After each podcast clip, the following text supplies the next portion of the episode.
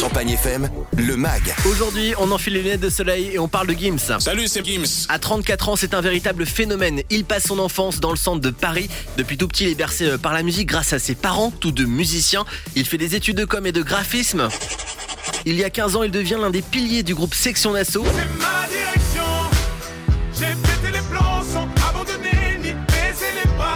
Je vous repars de la section d'assaut dans une petite minute. Depuis 8 ans, Gims mène une carrière solo. Il sort alors son premier album Subliminal et surprend tout le monde avec le tube Bella. Gims laisse de côté le rap pour un style beaucoup plus variété française et le succès est au rendez-vous. Il devient disque de platine. 9 ans plus tard, son deuxième album Mon cœur avait raison voit le jour, porté par Sapé comme jamais.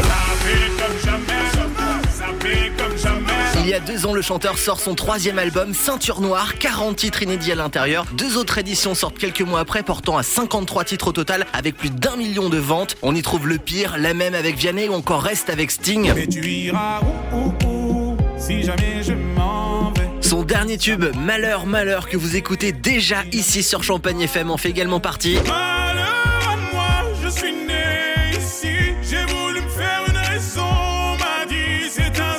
Gims s'est même payé le luxe de remplir le Stade de France l'an dernier pour un concert événement devant 72 000 personnes.